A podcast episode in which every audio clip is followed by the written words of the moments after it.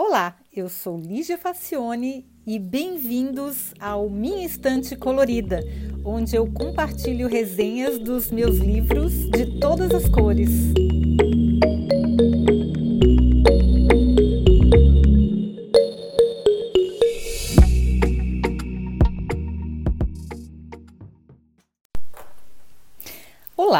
O livro que nós vamos, sobre o qual nós vamos conversar hoje se chama What to Do When Machines Do Everything. How to Get Ahead in a World of AI, Algorithms, Bots and Big Data. Esse livro foi escrito por uma equipe que começa com Malcolm Frank, Paul Herrick e Ben Pring. Eles são consultores. Esse livro foi publicado em 2017 e eles conversam sobre o que, que acontece quando as máquinas fizerem tudo. É uma coisa bem interessante para a gente pensar, né?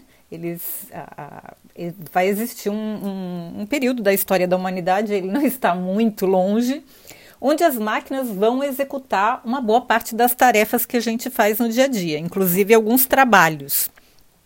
Então eles, o livro está dividido em 12 capítulos. Eles começam dizendo que não é uma questão de, de escolha, não é uma questão de se, é uma questão de quando. E goste ou não, isso já está acontecendo. Depois, é, eles falam bastante sobre hum, os sistemas de inteligência, que eu vou resumir aqui para gente.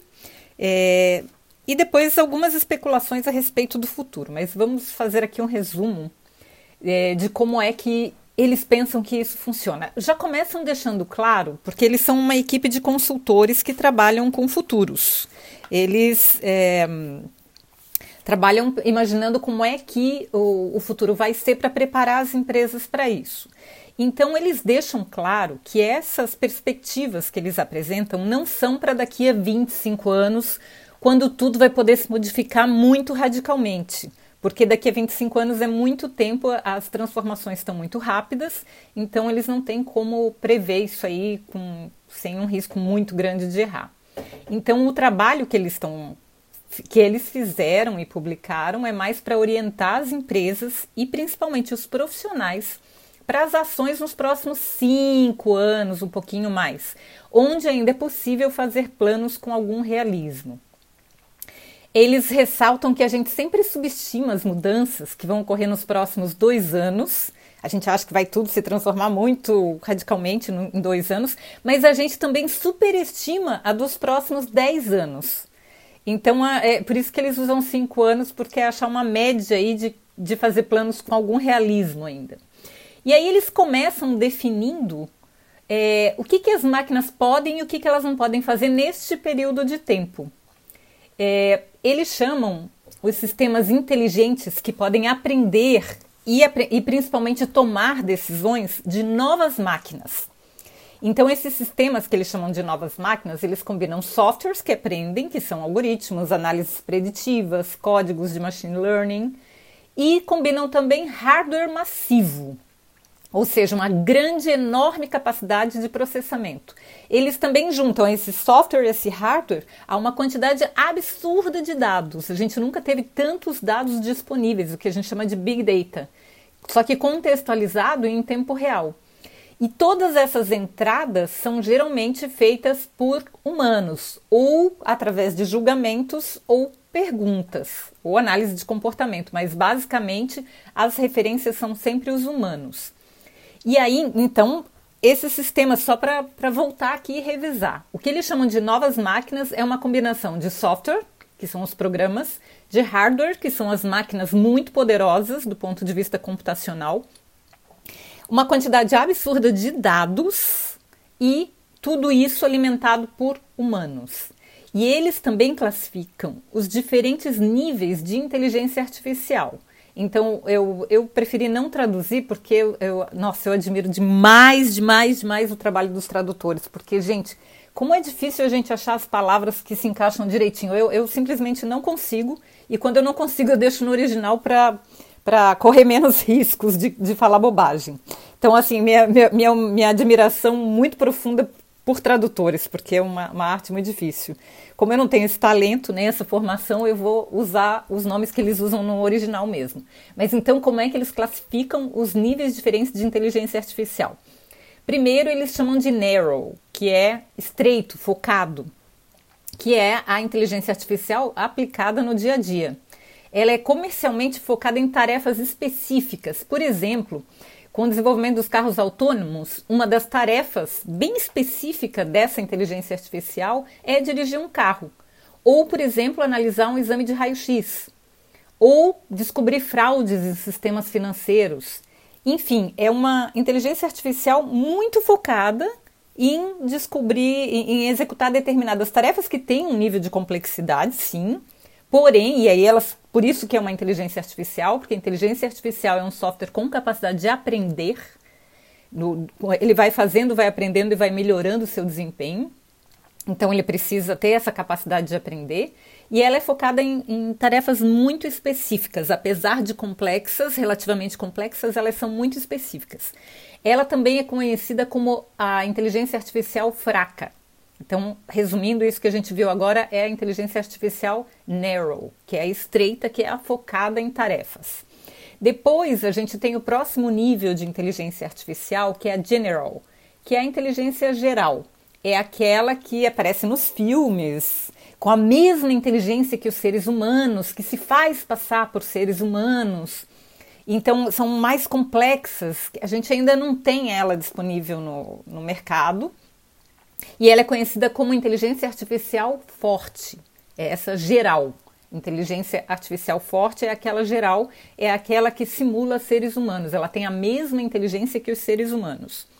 E a superinteligência artificial é tecnicamente um gênio, ela é muito mais inteligente que os seres humanos.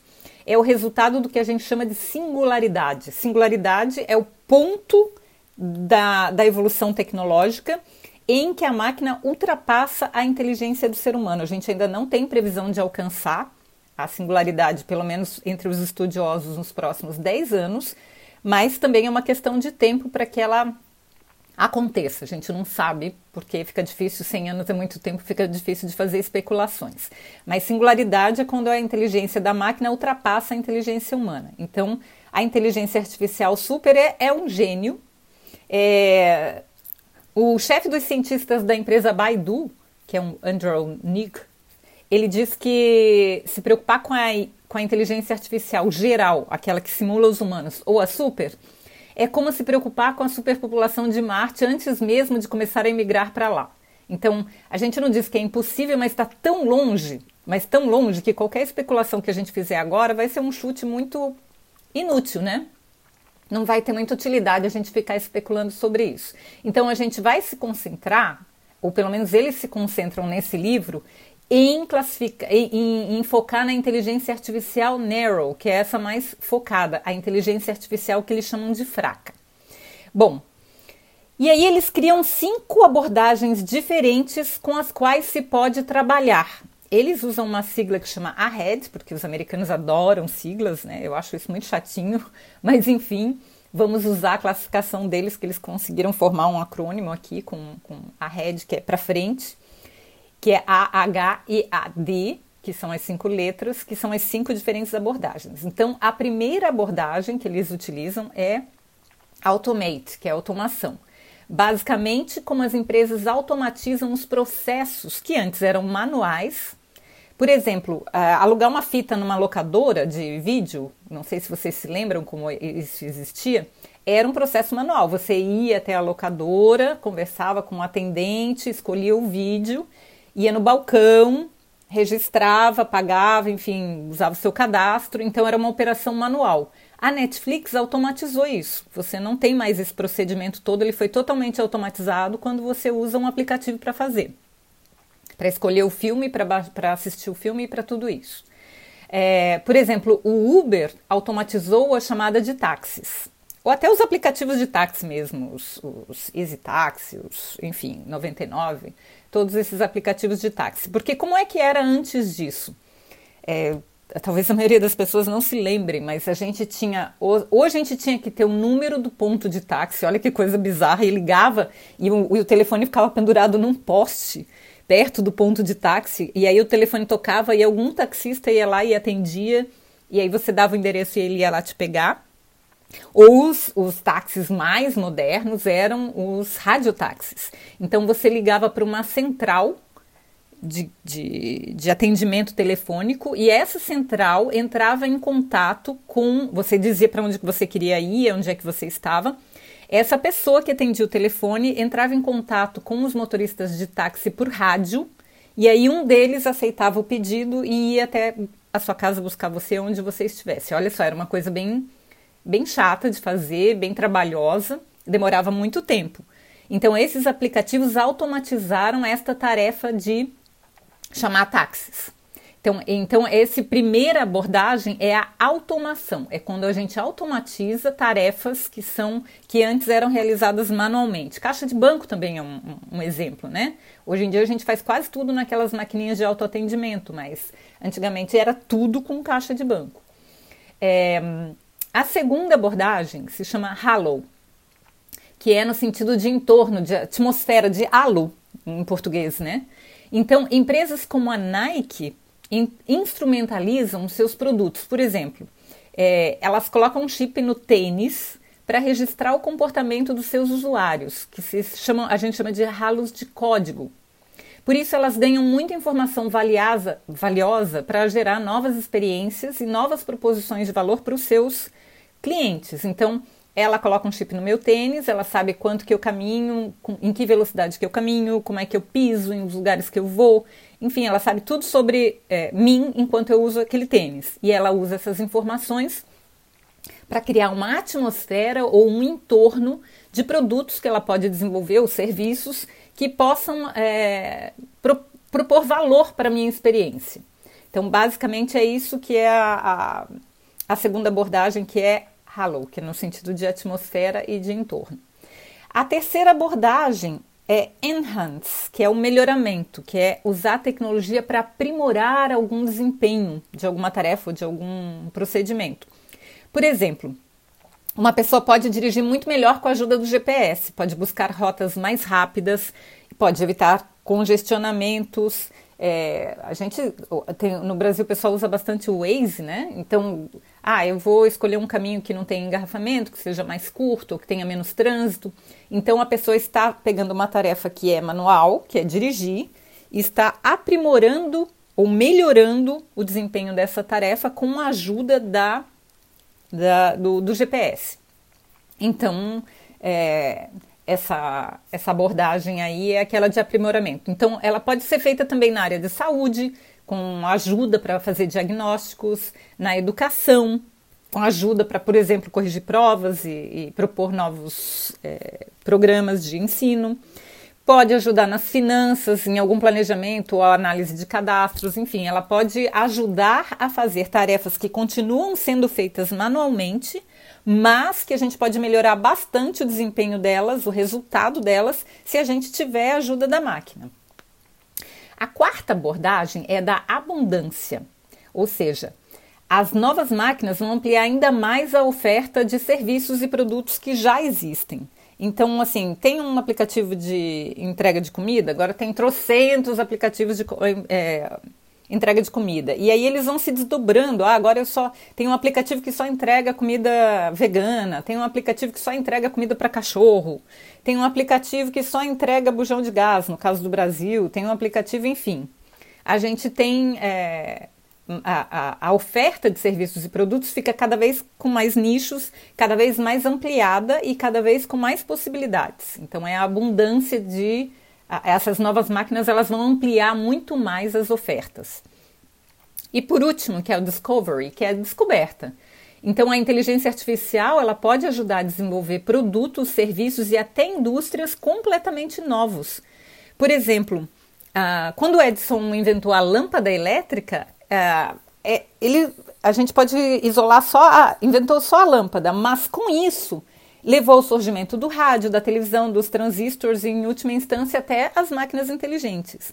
Então, quando a gente, quando foi desenvolvido o sistema GPS, que é o Global Positioning System, que, é, que são satélites artificiais que ficam circulando sobre a Terra e que é, é, que transmitem para a Terra as suas localizações, para que a gente pode fazer uma triangulação e descobrir as coordenadas onde a gente está neste momento. Então, este serviço de provisão de posicionamento é, por satélites, eles, eles foram criados no início só para fins militares, mas eles se desdobraram em tantos serviços, mas tantos serviços que, nossa, gente, hoje em dia serve para tudo. As informações que vêm do GPS, inclusive a gente fala GPS, mas tem muitos outros sistemas de, de posicionamento por satélites, de e que, que tem um, um, chinês, tem o europeu, tem vários, tem o russo, GLONASS. Então, tem vários sistemas de posicionamento por, por satélite que a gente usa comumente como GPS, mas são muitos sistemas de posicionamento. Então, e, é, eles foram, ele foi desenvolvido para um, um, objetivo específico e desdobrou em muitas outras possibilidades. Então, isso é o que ele chama de descoberta, quando eu, eu consigo pegar uma, um desenvolvimento de um produto ou de um serviço e desdobrar em coisas completamente novas que nunca foram imaginadas. Tanto que uh, o, o, sistema GPS é o que permite, por exemplo, que se tenha carros autônomos. Os sistemas de entrega, de logística, enfim, nossa, são muitos desdobramentos mesmo. Pois é, o Frank, Malcolm Frank, que é o principal autor do livro, e os seus companheiros, eles lembram que no início da primeira revolução industrial, em meados de 1800, mais ou menos 80% da população trabalhava na agricultura. Vocês têm noção disso, gente? 80% da população trabalhava na agricultura. Hoje em dia, nos Estados Unidos, que é da onde eles têm os dados, apenas 2% da população permanece tirando seu sustento diretamente da terra. Gente, é uma redução muito radical, né? De 80% para 2%. Isso aí em dois séculos. Isso é muito. É bastante mesmo. É muito radical. A gente não percebe porque a gente está no meio do, do furacão, mas a mudança é muito radical. Muda a maneira como os seres humanos ocupam a superfície da Terra e como é que eles vivem. Bom, as pessoas têm se preocupado muito com o impacto das máquinas sobre o trabalho delas. Então, de lá para cá as máquinas mudaram, mas as inquietudes permanecem iguais. Desde a primeira revolução industrial, as pessoas estão preocupadas com o trabalho. Não é por acaso. Um estudo da Universidade de Oxford, que eles citam no livro, estima que mais ou menos 50% dos trabalhos atuais estão em risco por causa das nossas das novas máquinas. Será que o seu trabalho também está em risco? Então, vamos ver. É, como é que está o momento atual? Eles, os autores analisam completamente a, a, a economia como um todo, né, e a sociedade nos períodos anteriores. Então, eles concluem que no início das máquinas inteligentes, que foram mais ou menos entre os anos 80 e 2000, disparou o desenvolvimento. Depois passou por um período de estagnação. Entre 2000 e 2015, o negócio ficou meio estabilizado. Tinha o desenvolvimento, mas estava um pouco estabilizado. E desde então, desde 2015, a gente voltou a ter uma curva ascendente. Começa a desenvolver de novo, é, com uma aceleração maior porque a, a democratização da inovação é, foi uma realidade e a tecnologia invade e domina tudo. Então eles falam de experimentos na área de educação que são muito interessantes. É, como é que eu vou fazer uma, uma parte separada? Eu tenho artigos sobre tudo que a gente está falando aqui. Eu tenho por escrito, né? Não com essas palavras, é claro, mas um resumo do que eu falo aqui são resenhas que já foram escritas em outra situação e estão disponíveis no meu blog. Eu coloco o link na descrição do, do podcast. Mas, inclusive, tem uma, um experimento na área da educação muito, muito interessante que eles citam. Então, educação é uma coisa que vai ser bastante transformada na, na, com a, a, utilização dessas máquinas inteligentes, mas ele fala também de outras coisas. Por exemplo, a automação do trabalho. Mais ou menos 12% dos trabalhos existentes correm o risco de desaparecer por causa da automação. Eu começaria, por exemplo, com motoristas, porque motoristas, é, com a, o advento dos carros autônomos, a gente não vai precisar com, de tantos motoristas, né? Principalmente, é, na, eu, eu, me lembro de que em Paris, eu acho, eu andei em algum lugar que os metrôs já não eram mais pilotados por pessoas. E não faz sentido mesmo, porque eles têm um, um percurso completamente controlado, são poucas as, as exceções que acontecem, elas podem ser previstas, e e é, um, é sempre o mesmo caminho, né, gente? Então não, não tem muita. É uma coisa muito automatizada, muito fácil de automatizar. Então, é, uma das coisas que eu citaria são motorista de metrô, o piloto de metrô, não sei como é que, como é que chama a pessoa que dirige o metrô. Mas é uma coisa que tá. É, falta pouco, porque é fácil de automatizar isso aí. Como eram os, os, os atendentes de posto de gasolina, Aqui na Europa não tem mais atendente de posto de gasolina, o que a gente chama no Brasil de bombeiro, né? Aquela pessoa que põe gasolina no seu carro. Aqui cada um põe gasolina no seu próprio carro e depois vai no caixa pagar. Então é, são trabalhos que realmente estão em risco. A outra coisa, além da automação do trabalho, é o aprimoramento do trabalho. Então, os autores preveem que mais ou menos 75% dos trabalhos vão ser aprimorados com o auxílio da máquina. Então, vão ser afetados de alguma maneira. E por último, a criação de novos trabalhos, que eles calculam que mais ou menos 13% do total dos trabalhos que vão ser criados ainda não existem. E eles fazem também distinções importantes que é bom a gente observar. O trabalho manual versus automação, eles não são totalmente intercambiáveis e as características do desempenho são diferentes. Então, não é trocar um pelo outro, vão ter características diferentes. A outra coisa que a gente tem que prestar atenção é a diferença entre trabalho e tarefa. Um trabalho é composto de várias tarefas. Algumas podem e devem ser automatizadas, outras não. Então, por exemplo, um professor ele pode automatizar a correção de provas, ele pode automatizar é, uma série de atividades que são é, chatas para ele, que tomam tempo, para ele se concentrar nas que realmente precisa de uma pessoa para fazer que é analisar os alunos, conversar com os alunos, dar um tratamento adequado e especial para cada aluno. Bom, que mais? Tecnologia como destruidora versus tecnologia como criadora de trabalho. Não se pode esquecer que novas eh, tecnologias elas destroem algumas funções, mas elas também criam muitas outras.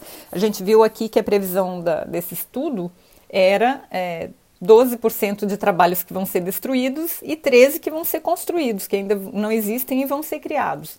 Então, ah, ainda está no crédito a conta, né? Então, o restante do livro ele fala sobre as formas de impacto dos sistemas de inteligência no mercado de trabalho, com muitos exemplos. Eles realmente dão exemplos bem interessantes.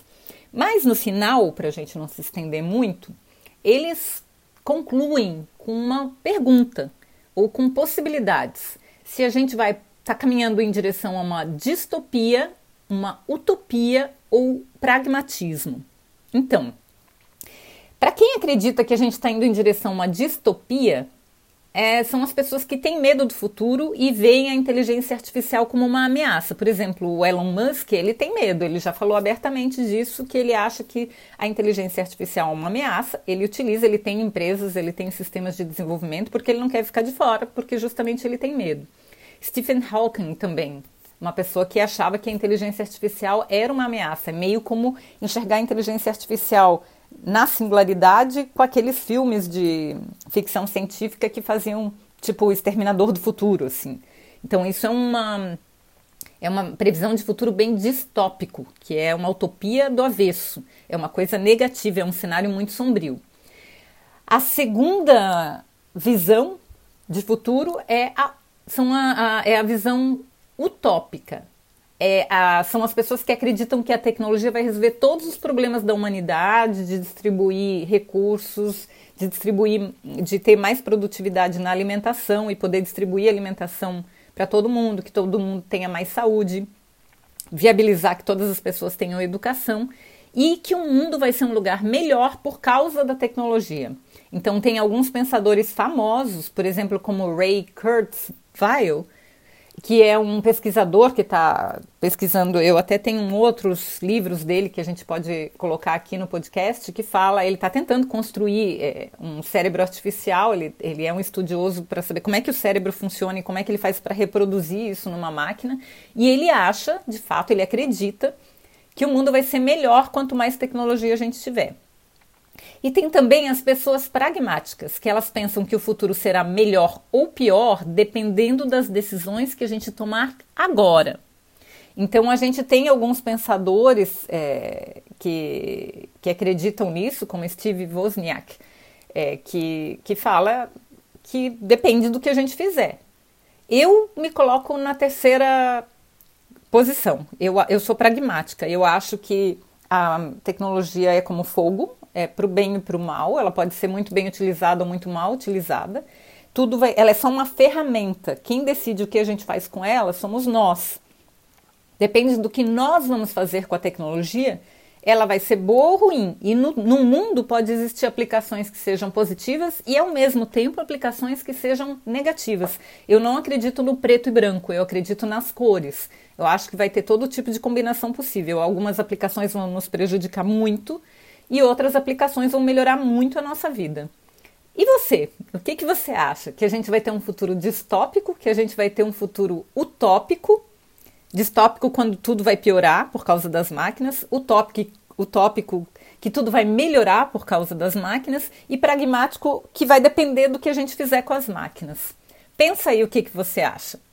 Espero que você tenha gostado e a gente se vê de novo semana que a gente se ouve de novo semana que vem, tá bom? Tchau.